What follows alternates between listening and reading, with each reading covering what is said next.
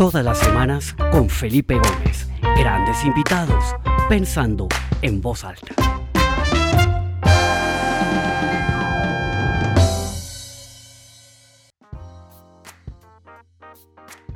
Vamos a esperar 30 segundos mientras se conectan las personas que están acá entrando en este momento para dar inicio a este eh, episodio del webinar Pensando en voz alta, hoy con Mauricio Rodríguez. Y como las otras ocasiones que lo hemos hecho anteriormente, la idea es tener una conversación pensando un poco en voz alta de todo esto que está pasando, qué nos está pasando por la mente, algunos consejos, algunas ideas.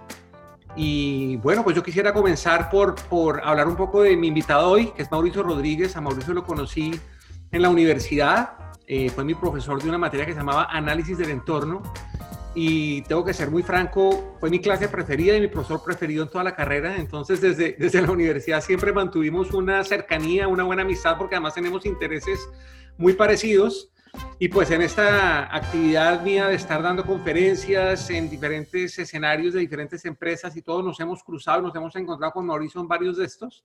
Y me pareció muy interesante tener a Mauricio hoy como invitado porque pues él siempre ha sido un, primero una persona con, con una mente brillante, una persona eh, inquieta, un gran lector, lee muchísimo, me impresiona mucho la velocidad y la cantidad de libros que lee, y además un estudioso del tema del liderazgo. Yo creo que en este momento, en estos momentos de, de dificultad y de prueba que estamos viviendo todos, es muy importante que reflexionemos sobre el rol que cada uno de nosotros tiene como líder, para liderarse a sí mismo, tener autocontrol, liderar a sus cercanos. Ahorita estamos todos en casa y también liderar en el trabajo en, una realidad completamente distinta. Entonces, Mauricio, bienvenido. Eh, quisiera darle eh, la oportunidad que se presente, cuente un poquito sobre usted, eh, etcétera. Felipe, muchas gracias por esta invitación. buenos días a todos los que nos están oyendo y viendo y bueno, mucho gusto volver a verlo a usted.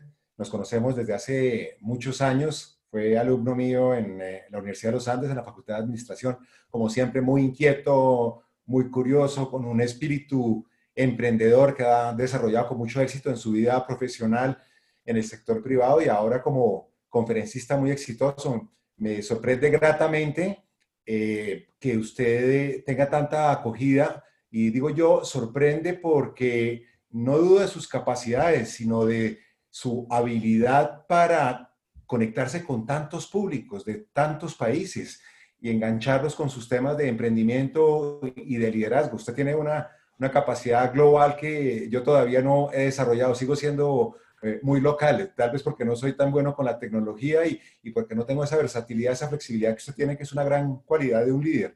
Eh, eh, Felipe, estoy hoy en día dedicado prácticamente a la docencia Sigo enseñando en los Andes eh, eh, liderazgo y en la Universidad Externado de Colombia.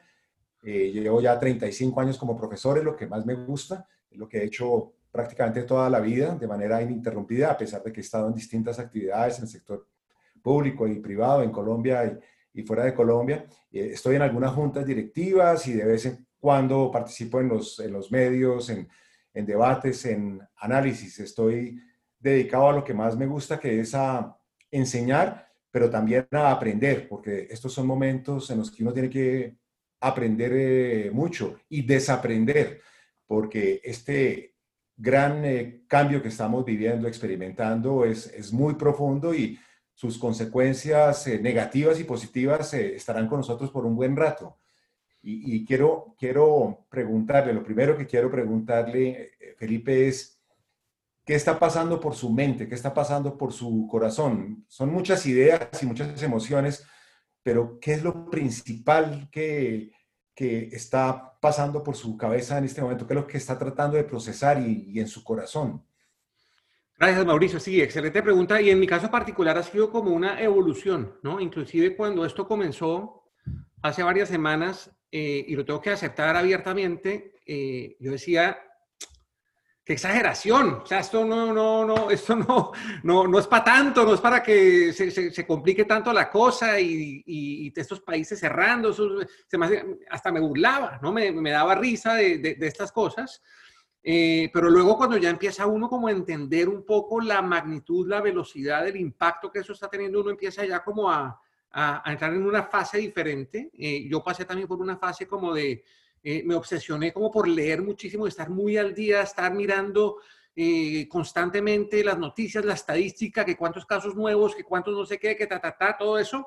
Eh, y esa fue como otra, otra etapa de lo que estaba pasando por mi mente, hasta que también me di cuenta por, por sobre todo no tanto por mí mismo, sino por las personas que me rodean, que me decían, no, no puedes estar todo el tiempo metido en las noticias porque eso también lo lleva a uno en un estado como también de parálisis mental. Entonces ahorita estoy en, en una fase en donde trato de ver menos noticias, trato de ver noticias de, de sitios un poco más serios y oficiales, veo el, World Health Organization, el CDC, trato de no, de no, ver noticias en medios masivos que pueden estar un poco más, eh, eh, no sé, no, no son tan objetivas trato de limitar eso. Me cuesta mucho trabajo porque la curiosidad también y, y, la ansiedad lo lleva a uno a, pensar en esto, pero también, pero también por la mente pensando mucho cosas como fundamentales, ¿no? O sea, porque esto nos ha puesto a prueba de, de qué somos, qué tenemos que hacer, de qué estamos hechos, eh, cómo debemos actuar ante esta realidad con nuestra familia, con nuestros compañeros de trabajo, con nuestro trabajo, ¿no? Mi trabajo se está viendo completamente... Eh, enfrentado con esta realidad y, tengo que reinventarme, entonces también estoy pensando mucho en, en, qué hacer. Eh, entonces ha sido como una evolución, en este momento estoy como en esa fase eh, inicial de, de, de, lo que yo llamaría la fase creativa, ¿no? De comenzar a pensar qué hacer, cómo hacerlo, etcétera, etcétera. En su caso, ¿qué, qué, qué ha pensado Mauricio? ¿Qué, está, ¿Qué ha pasado por su mente? A ver, yo eh, comparto con usted la decisión de aislarme no solo físicamente, sino eh, virtualmente de tantos medios, tantas redes, tantos eh, chats, tantos mensajes absolutamente destructivos, especulativos, eh, negativos, críticos, escépticos, pesimistas o simplemente ignorantes de, de, la ciencia, de la evidencia empírica, como decimos los académicos. Y prácticamente estoy aislado, solamente dos o tres veces al día en tres o cuatro fuentes muy serias, eh, veo cuál es el estado de las cosas y el 95% de, de, mis eh, contactos habituales eh, los he descartado, los he puesto por lo menos en remojo porque no estaba siendo productivo, no agregaba valor, lo único que hacía era generar confusión, tensión y, y eso no sirve para nada. Este es un momento en el que hay que ser muy sereno, en, en el que hay que hacer reflexiones profundas sobre los cambios que debemos hacer como personas, como profesionales y como ciudadanos de nuestros países y del planeta. Eh, yo conversando con Santiago Zapata de Haiku Speakers, amigo común, eh, el otro día me pidió que enviara un mensaje para sus redes. Eh, le dije que mi mensaje, mi propuesta a la gente es que tomemos esta experiencia para reflexionar a fondo y escoger un par de cosas en cada uno de estos niveles, pensarlas muy bien en estos días de cuarentena, de aislamiento, de crisis, pensarlas muy bien y ponerlas por escrito y comprometernos a un par de cosas en el plano personal, un par de cosas en el plano laboral y un par de cosas en el plano de ciudadanos eh, del planeta, eh, de cambios radicales para que esta experiencia eh, no se pierda, porque algunos temen que si las cosas regresan a su normalidad en unas semanas o meses, eh, mucha gente volverá a, a, lo de antes y entonces habremos perdido esta gran oportunidad de hacer un cambio. Yo creo que tenemos que evitar los dos extremos, el de una vez superada la crisis, eh, Dios mediante y mediante el liderazgo individual y colectivo, y ahorita podemos hablar de eso, eh, ojalá que de verdad hagamos cambios sustanciosos de fondo, pocos, pero sustanciosos y que nos comprometamos, que escribamos esos compromisos y que los leamos con frecuencia, para no olvidar que lo que vivimos eh, fue una experiencia dura, pero enriquecedora.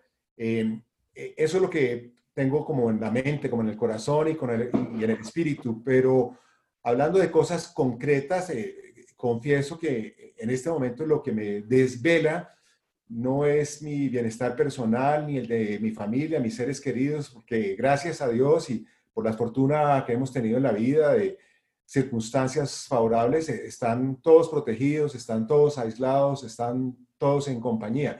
Pero tengo una enorme preocupación por el bienestar de millones y millones de personas que no pueden estar cómodamente aisladas en, sus casas, que tienen que salir a trabajar, que viven del, día a día, gente sola, gente enferma, gente a la que el Estado no va a poder llegarle porque el Estado en Colombia y en el mundo entero es lento y burocrático y enredado.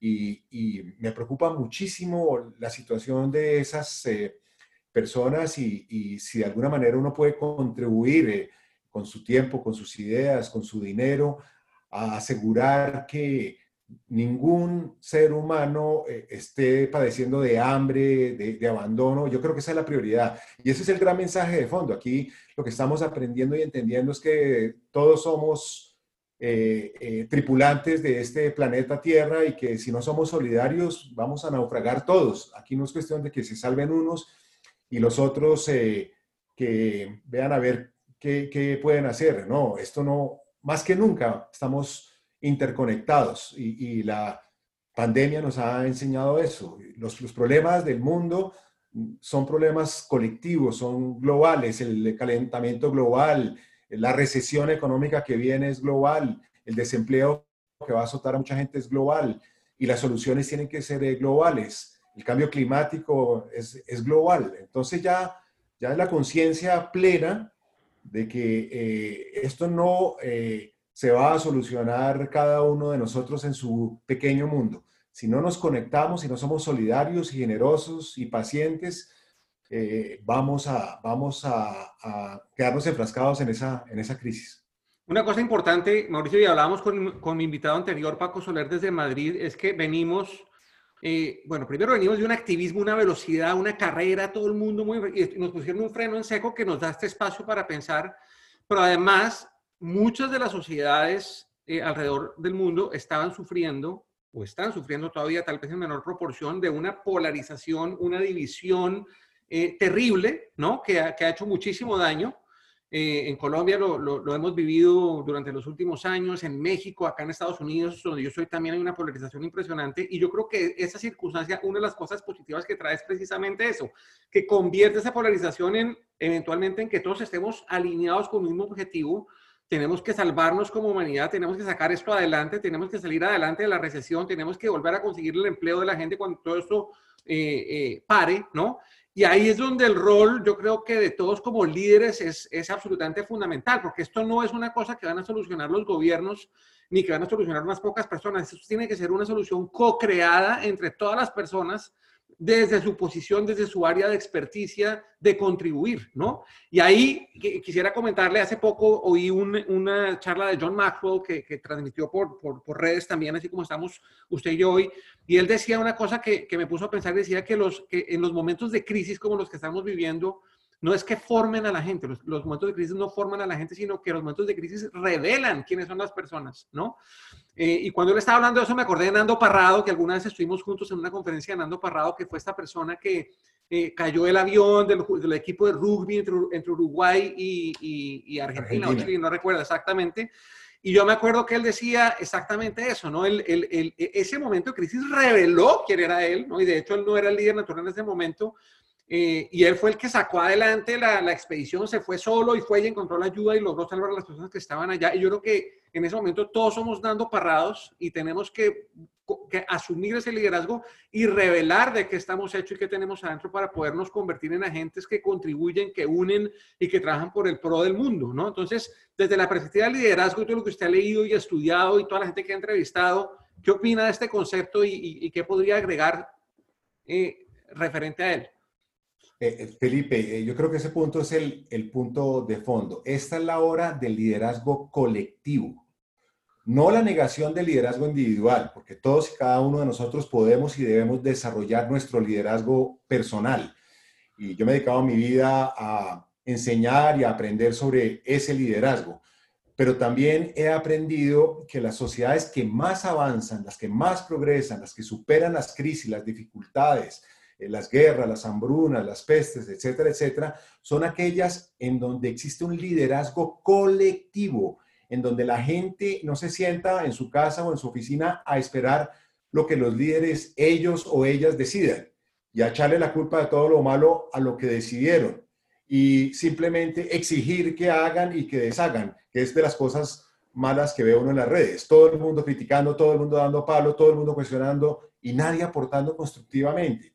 Entonces, aquí lo que tenemos que hacer es darle curso, nacimiento a ese liderazgo colectivo y a entender que si no nos sintonizamos todos como seres humanos, independientemente de nuestra condición económica, nuestra raza, nuestro género, nuestra edad, si no nos conectamos, si no somos solidarios, si no estamos dispuestos a darnos la mano mutuamente, no vamos a salir de esta crisis o vamos a salir muy mal librados y vamos a estar pedaleando en, el fango de la crisis durante muchos años. Entonces, el liderazgo colectivo no quiere decir ni comunismo, ni socialismo, ni nada de eso, ni la negación del espíritu individual, que es la llama, es el, es el motor. Pero si no hay esa conexión, si no hay ese trabajo en equipo, si no hay esa sensibilidad por el otro, la empatía y la compasión.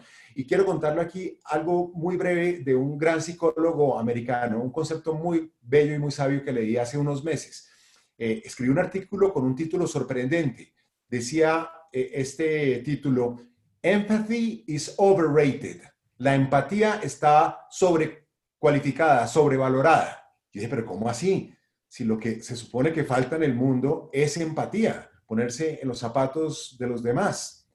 Y explica el profesor Blumer una manera atractiva de llamar la atención al artículo. Y decía, no, mire, la verdad es que la empatía es importante, por supuesto, sentir lo que sienten los demás, pero no es suficiente la empatía. Tenemos que dar el paso hacia lo que él llama la compasión. ¿Y qué es la compasión, Felipe? Es no solamente tener la empatía de sentir lo que sienten los demás, sino hacer algo al respecto. Cambiar esa situación de dolor, de abandono, de tristeza, de exclusión, de discriminación, eh, etcétera, etcétera. Porque algo hemos mejorado en sensibilidad, pero nos falta mucho en real solidaridad y solidaridad es compartir, compartir eh, nuestra riqueza, nuestro tiempo, nuestro corazón con la gente. Y yo sí creo que tenemos que hacer un esfuerzo inmenso por, por un cambio radical en ese sentido. Mauricio, dos, dos, anotaciones y preguntas. La primera, en relación al liderazgo colectivo. lo comparto completamente, pero yo creo que todo el mundo se está preguntando, bueno, ¿y eso cómo funciona en una situación en donde todo el mundo está encerrado en sus casas? ¿Cómo se puede forjar, iniciar, darle momentum, darle tracción a un movimiento de liderazgo colectivo cuando no nos podemos juntar, no nos podemos reunir, no podemos estar juntos. Esa es la primera, la primera reflexión que me viene a la cabeza. Y la segunda, frente a la compasión, yo creo que es muy importante.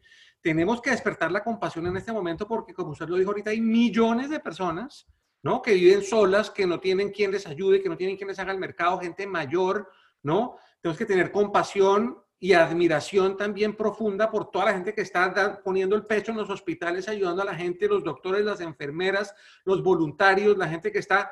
Necesitamos despertar ese sentido de compasión y activar esa atracción en nuestro liderazgo para poder canalizar todo el conocimiento, la energía y las ideas en un sentido común. ¿Cómo, cómo vamos a empezar eso? Es lo que yo creo que tú se está preguntando. Yo no sé si usted tenga la respuesta, pero por lo menos algunas ideas. Eh, dos cosas. Yo creo que eh, para su primera pregunta es, bueno, ¿cómo armamos este liderazgo colectivo?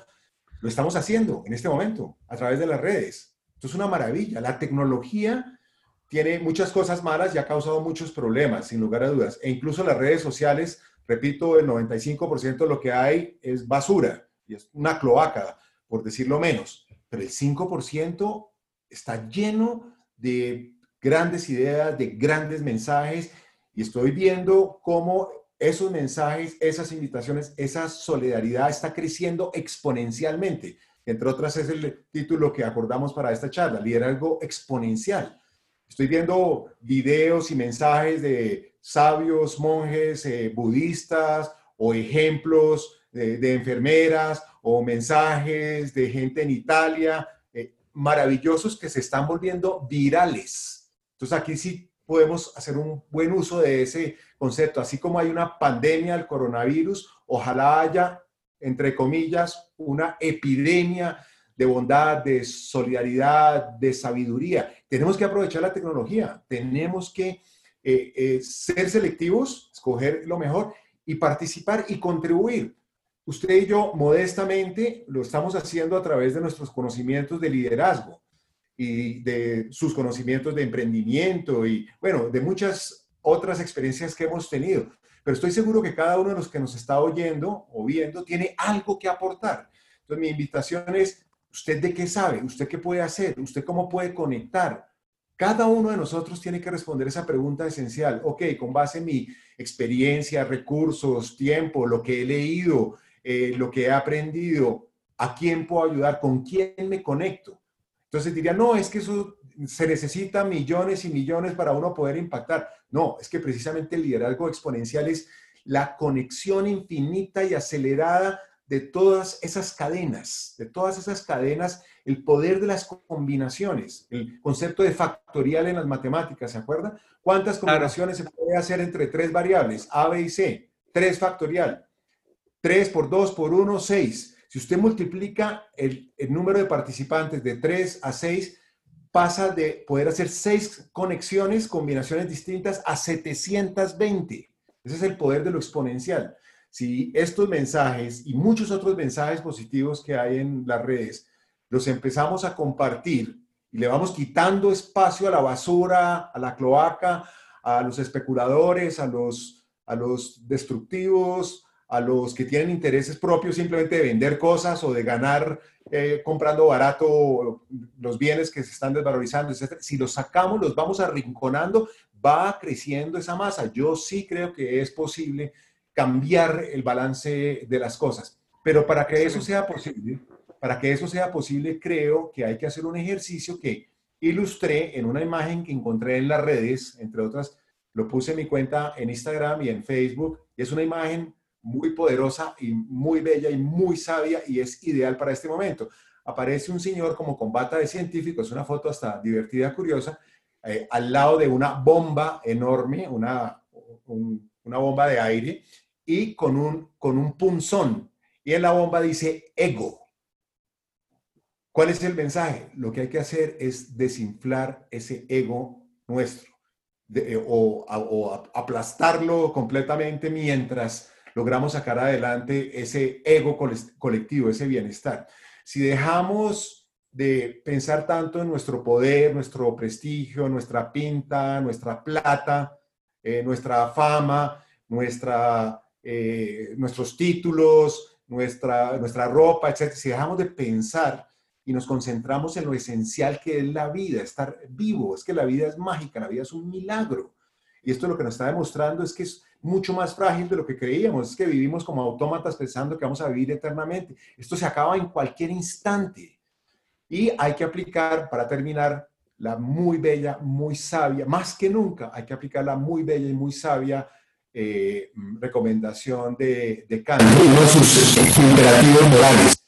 Una frase muy poderosa que dice, Felipe, para terminar, que cada uno de tus actos sea digno de convertirse en un bello recuerdo. Mm. Una dimensión ética y moral. Tenemos una obligación de luchar todos por la defensa de la vida de todos. La vida, la vida es lo esencial, la vida es sagrada, como dice el profesor eh, Mocos. Lo demás a mí no me preocupa, eh, Felipe. La economía se va a recuperar, estoy seguro. el, vamos a generar empleo más tarde, los activos se volverán a valorizar, puede que lentamente, no sé si la curva de la recesión va a ser una U o una B o una L o como dicen muchos expertos en el tema. Yo confío en el mediano o largo plazo en la capacidad de, de recuperar de la resiliencia, pero me preocupa mucho los que no van a ser capaces de superar esta crisis si no somos muy generosos ya, ya, muy generosos. Excelente, Mauricio. Y, se me ocurría mientras usted hablaba de esto, de, cómo empezar este, este movimiento de liderazgo colectivo, un ejercicio que hice en un curso que yo tomé, eh, que, fue, que fue un ejercicio muy interesante. Fue un ejercicio en donde los que estamos participando en el curso en un papelito poníamos qué puedo aportar yo y qué necesito de los demás. Y lo poníamos en una pared durante todo, eso duró cuatro días. Y eso estuvo ahí cuatro días y la gente iba y miraba, ah, este tipo necesita algo que yo le puedo dar o, o yo tengo algo yo creo que sería una buena cosa y vamos a pensar cómo hacerlo, de que en las redes empecemos a publicar eso, ¿no? Yo qué puedo aportarle a usted desde la distancia y, con las limitaciones que tenemos y que estoy necesitando en este momento. Y yo creo que se van a empezar a generar conexiones constructivas en donde va a empezar, nos, vamos a empezar a ayudar de una manera que antes tal vez ni siquiera lo habíamos pensado. Lo dejo aquí en el fondo de la cabeza para pensar cómo lo hacemos, pero me parece eh, excelente reflexión, excelente idea. Totalmente de eh, acuerdo. Pero es muy sencillo, es muy sencillo. Construyendo sobre su idea, eh, Felipe, es que cada uno en su, en su chat, en su Facebook, en su LinkedIn, en, en su Twitter, simplemente diga eso diga eso, yo soy bueno para tal cosa, si alguien me necesita, escríbame eh, un mensaje directo o a mi correo, yo sirvo para eso, o si necesita alguien conversar porque está muy triste o muy preocupado, o si necesita alguien una medicina urgente y, no la ha podido conseguir, o si necesita, ¿no? Y, y, la otra cosa que hay que hacer, la otra cosa que hay que hacer, yo creo que es un mensaje muy importante, usted, usted mencionaba la polarización la polarización entre republicanos y demócratas, entre uribistas, duquistas y santistas, entre Brexit y no Brexit. Y por amor a Dios, por favor, si algún momento en la humanidad eh, hemos tenido que dejar de lado esas peleas, esas rencillas de egos de los líderes, de todos nuestros líderes, todos, sin excepción alguna. Aquí no voy a tomar partido a favor de unos y defender a otros. Conozco muy bien a los líderes de Colombia y del mundo y los he estudiado. Ese es mi oficio principal y todos, todos, eh, en mayor o menor grado, han fallado porque han antepuesto su, su ego al bienestar eh, eh, colectivo. Pero lo que quiero decir es que este no es un momento para seguir dando palo porque es muy fácil dar palo en medio de una crisis, de unas dificultades.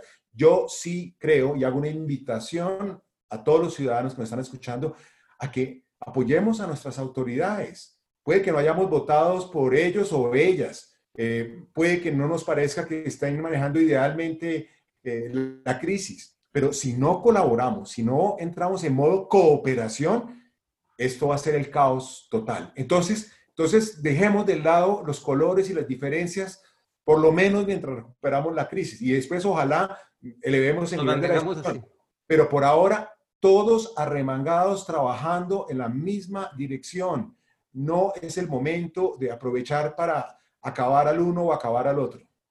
Mauricio, una última reflexión. Eh, antes de que se nos acabe el tiempo, nos quedan unos pocos minutos. Hace un tiempo me leí un libro muy bueno, no sé si usted lo leyó, que se llama The Geography of Genius, la geografía de los genios, y es un autor que analiza eh, como esos hubs, ¿no? Como Italia en el Renacimiento, Irlanda finales, eh, perdón, Escocia finales del siglo XIX, Silicon Valley hoy, eh, Grecia 400 años antes de Cristo, esos hubs donde ha habido tanta florecimiento de la creatividad y de la, y de la innovación. Y bueno, ahí hace un análisis extraordinario, se lo recomiendo y se los recomiendo a todos. La geografía de los genios de Geography of Genius, les presento a mi hija, Guadalupe, que acaba de llegar acá. y una de las cosas que decía el autor es que sistemáticamente en todos estos sitios, es, ese florecimiento creativo ha venido después de una gran crisis, ¿no? Entonces, por ejemplo, en Italia fue la fiebre bubónica que fue antes de, y, entonces hace un análisis de todo esto. Y entonces esto también me lleva a pensar, y ya lo estamos viviendo, porque todos estamos sacando el, el, geniecito que hay en nuestras mentes y, la creatividad, que esto va a tener un florecimiento, va, va, va a haber un florecimiento de la creatividad y de la innovación global que eventualmente se nos va a ayudar de una manera increíble. O sea, ver, por ejemplo, como la industria farmacéutica, que son, es una industria muy competitiva, ahorita está completamente unida trabajando, eso para mí es una cosa fascinante y de admirar. Y yo creo que vamos a sorprendernos con una cantidad de cosas. ¿Qué opina usted de eso, de, que esto va a sacar mucha, mucha, va, a hacer que florezca la, la innovación, la creatividad en la humanidad? Yo soy optimista por eh, naturaleza y a pesar de la crisis tan profunda y grave y sin desconocer eh, su magnitud y su duración, yo soy un optimista. Yo creo que el mundo no se va a acabar, yo creo que la humanidad va a salir adelante. Me preocupan los que no van a poder sobrevivir, me duele profundamente y el caos que va a generar para muchas familias y nuestra misión es minimizarlo, pero estoy absolutamente convencido del, del poder de la mente humana y más que de la mente, del espíritu humano, del espíritu, las cuatro dimensiones del líder, del líder individual y colectivo, Felipe, el cuerpo, la mente, el corazón y el espíritu, espíritu en el sentido trascendental de la palabra, cualquiera que sea su versión de Dios o de una fuerza sobrenatural, ¿no? Hay algo trascendental que, al que tenemos que prestar atención en este momento. Hay algún tipo de mensaje, cada uno lo interpreta y lo maneja de una manera distinta, pero por amor a Dios, en el sentido amplio de la palabra, prestémosle atención a ese corazón y a ese espíritu que hemos abandonado por estar tan dedicados al cuerpo y, a la mente, pero a una mente para producir para nuestro beneficio, no una mente para construir soluciones.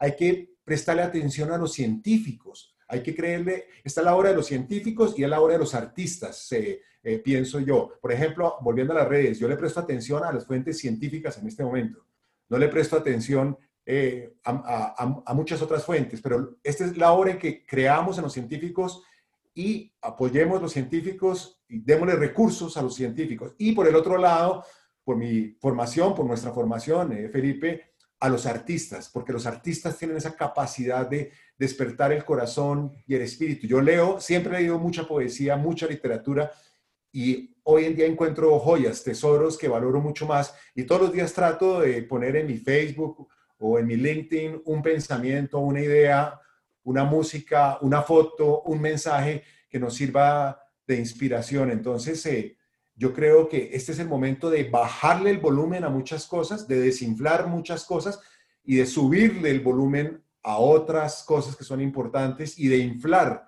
otras, otras bombas. Eh, es un, es un momento que puede ser profundamente enriquecedor para, para el planeta y, y, yo creo que yo, yo soy optimista, yo creo que eh, vamos a salir eh, adelante tarde o temprano, porque la humanidad ha salido siempre adelante, incluso en situaciones eh, mucho más duras, más difíciles que las que estamos viviendo en este momento, pero, pero lo que quiero es que salgamos cuanto antes y con el menor número de, de víctimas. Por favor, cada muerte, cada abandono, cada desempleo me produce y nos debe producir mucho dolor y, y no simplemente preocupación, como decía Churchill, no hay que preocuparse, sino que hay que ocuparse, ocuparse. No se preocupe, ocúpese. Haga algo, piense en algo en donde puede contribuir, así sea simplemente al vecino. Pero es que si todo el mundo se preocupa por el vecino, 7 mil millones de personas van a estar acompañadas. Si todos, el poder de lo colectivo, el poder del liderazgo exponencial es impresionante. Excelente, Mauricio, muy bien. Pues Mauricio, eh, el tiempo voló, pasó a la media hora muy rápido.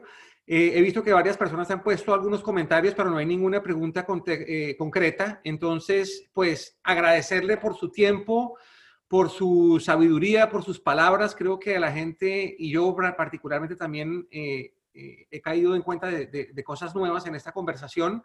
Y bueno, seguiré haciendo esta charla dos veces a la semana. Tendré un nuevo invitado el jueves que confirmaré esta tarde. Y Mauricio, muchísimas gracias. No sé si quiera dar unas palabras de cierre y de despedida para que cumplamos con el tiempo. Todo el mundo está también con muchas cosas que hacer en su casa y en su trabajo.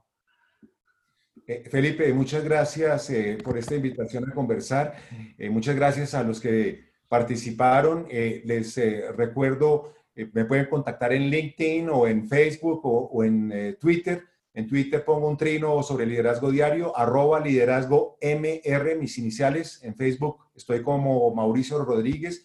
Lo mismo en LinkedIn. Estoy listo a responder sus preguntas, sus inquietudes y todos los días trato de poner algo que enriquezca la vida de ustedes y que nos lleve a enriquecer la vida de los demás. Y felicitaciones, Felipe, porque hablando de hacer cosas, de ocuparse en lugar de preocuparse, usted fue el de la iniciativa de hacer esta conversación.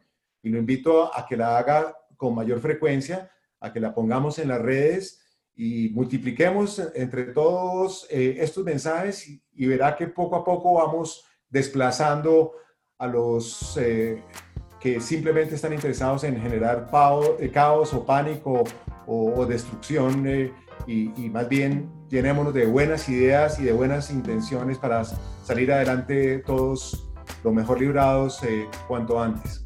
Gracias Mauricio. Sí, la idea, es, la idea es hacer esto martes y jueves, 11 y media de la mañana hora de Colombia, 12 y media Eastern Time. Entonces, pues hasta el próximo jueves y de verdad muchas gracias por, por participar. Esto quedará, la grabación de esto quedará colgada en las redes también en las próximas horas. Y Mauricio, nuevo mil gracias, muchas saludos a la familia y, y muchos éxitos en todo. Lo mismo allá a Pilar y a, sus hijos y a, su padre. Un abrazo, y a su madre. Un abrazo a todos. Buen día para todos. Hasta luego. Chao.